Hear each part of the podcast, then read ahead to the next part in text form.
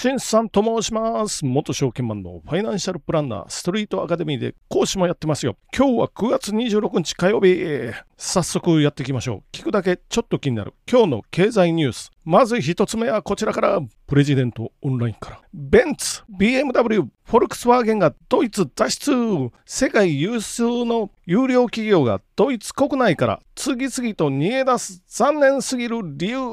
これ以上環境左翼に振り回されてはたまらない。読みます。与党を合わせた支持率は3割しかない。読みます。ドイツ ARD 公営第一テレビの世論調査 Deutschlandtrend での恒例の質問は次の日曜日が総選挙ならあなたはどの政党に票を投じますか？8月末のこの質問に対する回答は1位が CDU、CSU、キリスト教民主社会同盟で29%、2位は AfD、ドイツのための選択肢で22%、どちらも野党だ、まあ、これで51%ありますから、この2つが協力したらいけるますぜっていうことですけど、戻します。一方、与党3党はというと、ショルツ首相の社民党が16%で過去最低、緑の党と自民党がそれぞれ14%、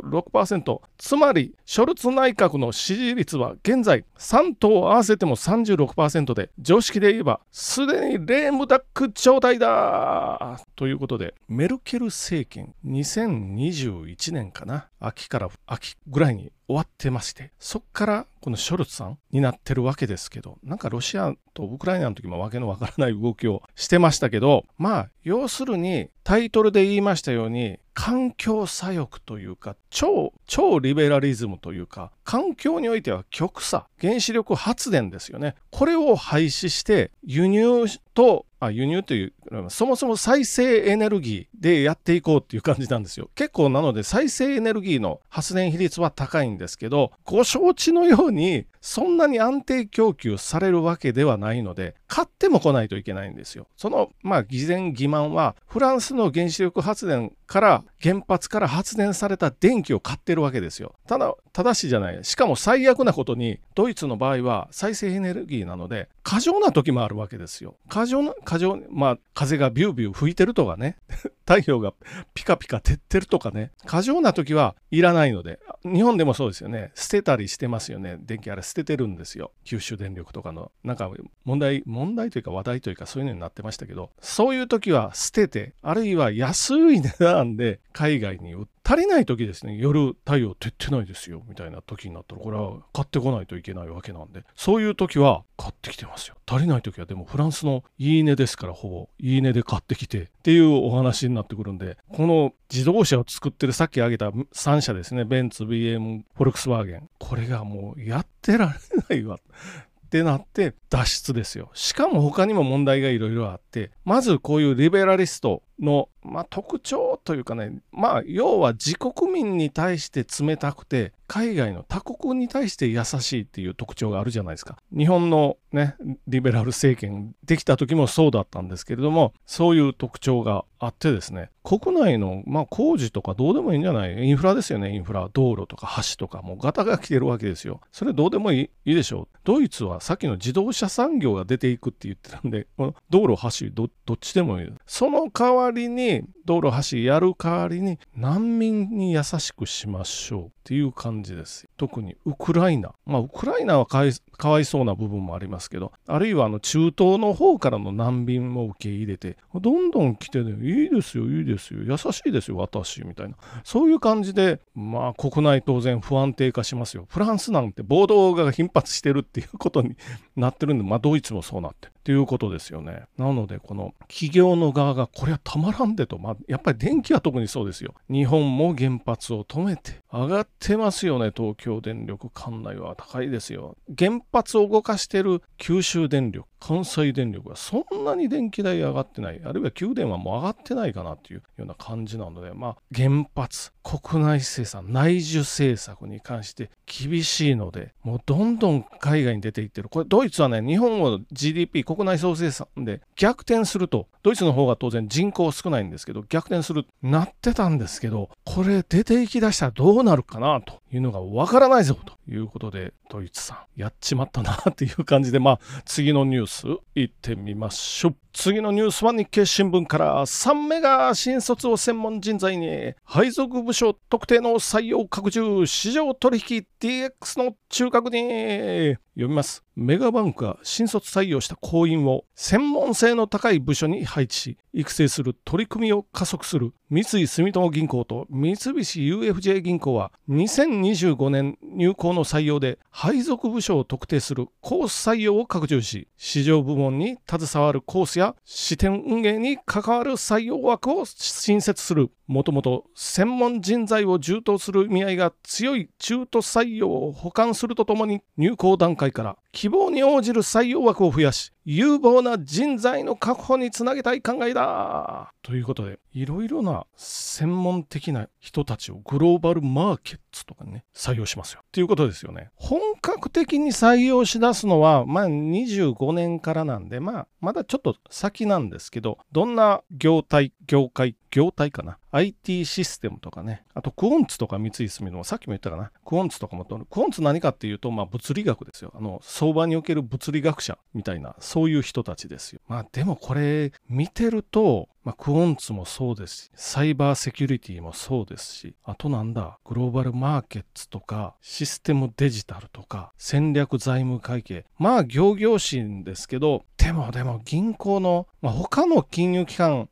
あ、金融機関じゃない、他の業界に比べたら、お給料がいいとはいえ、25万ぐらいですよね、初任給。で、年収で言うと400万ぐらいかな。クオンツなんていうのはね、物理学者で、しかも相場にその物理学を当てはめて運用するような人たちのことなんで、これ400万できますかっていう問題はありますよ。で、欧米の金融だとどどうなんでしょう。最低年収一千数百万からじゃないかなというふうに思うんですけど、それに比べると3分の1ぐらいの水準ですよね。これで来ますか？本当にっていうことですよ。いずれにせよちょっと安すぎるんじゃない？アメリカとかヨーロッパに比べたら安すぎるんでいずれにせよね。まあいろいろ掛け声はありますけど、来ないんじゃない？っていう あ、優秀な人材がね。でもまあ普通に日本の大学行って英語喋れずにということになると、まあ今でも都市銀行に就職できたら嬉しいですよっていう人たちいっぱいいるんで、そういう人たちが来ますけど、まあそこまで止まりかな。日本人でも例えば海外に留学して金融の知識があってあ知識、まあ、インターンとかでまず働いてみたいな感じで就職すると思うんですけれどもそういう人たちは日本の銀行はあくまで滑り止めになるのかなと思いながら、まあ、このまま行って大丈夫かなと。次のニュースに行ってみましょう。ファーウェイ新スマホが火種。米追加制裁の可能性。5G 並み。7ナノ半導体搭載の見方。読みます。中国通信機器大手のファーウェイが米国の制裁下で半導体の技術開発を進めている。8月以降に発売したスマートフォンの新機種で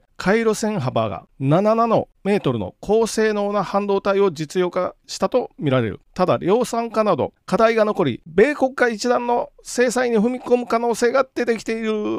ということで、7ナノ、1ナノは10億分の1メートルですよ。7ナノですよ。ここでね、7ナノ。7ナノは、まあ1ナノは10億分の1メートル。ということは、100分の1で1000万。100万分の1ミリメートルですよ。1ミリあれ100、100万分の1に分けられますかっていうことですけど、分けられるようなんですよね、どうも。7ナノなんでね。ただし7ナノ、ここ、この見方をすると、よく分かってない人は、7ナノすごいんじゃないってなりますけど、まあ、7ナノ品はね、おと、おととしぐらいのやつ、おととしか、その前、今、先端品は3ナノがもう出てきてるので、7ナノはおととし、うん、3年前、まあ、それぐらいな感じですよ。なので、全然すごくはないんですけど、ただし日本国内は3ナノはもちろんのこと、7ナノも日本国内の半導体メーカーは作れませんから、まあ、日本だと40ナノとかそんなんしかできないですよ。これ40ナノ品は当然ね、あの、今の CPU とかに使うんではなくて、まあ、パワー半導体とか、パワー半導体は強いメーカーありますよ。あるいはあの、アナログ半導体とかっていうね、まあ、自動車に使うようなのがそんなに先端品はいらないので、まあ、そういうところが多いですよね。この先端品はどこが作ってるかっていうと、TSMC でしょ？インテルサムソン。そのあたりですよ。で、TSMC が一番先端品を作ってる。っていうことで、これは台湾なんで、台湾のこの会社が欲しくて欲しくてしょうがないということで中国は制裁を受けてるので半導体を作る機械がアメリカによって中国に輸出したらダメよと。特にオランダの ASML っていう会社があってこれの機械がまあなかなか優秀らしいんですけど当然出さないあと当然イギリスのアームなんていう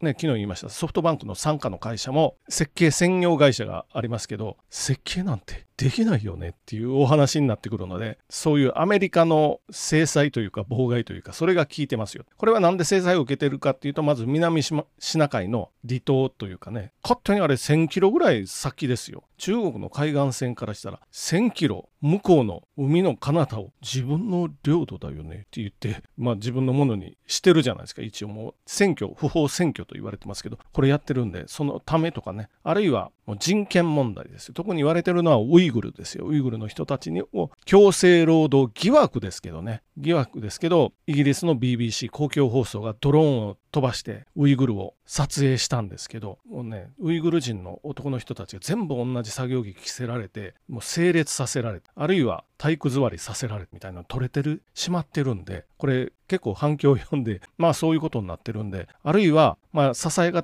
れてるのは避妊手術っていうかな特に女性側。でまあ要は民族浄化特にっていうか男女両方やってんのかな。民族浄化やってんじゃないのっていうそういうお話ですこれ本当にね中国共産党が倒れてまあ調査が入ったらそれが本当なら大変なことになりますから。ねそれ協力してもいいの強制労働もあるしっていうようなことですよ。なので一応ね輸入もしづらくなってるっていうかできないですよね。でファーウェイは直接的に規制されてる理由としてもあって2018年にカナダによってファーウェイの副会長が逮捕され1月にアメリカの司法省で起訴されてでもうあ19年ですよ。2019年5月にはファーウェイへの輸出規制開始という感じになってますよね。で20年9月 5G 用の高性能半導体の調達困難。っていうことででも今回は 5G の半導体でやってるよね。でもこれ2020年の話なんでやっぱり3年前ぐらいの企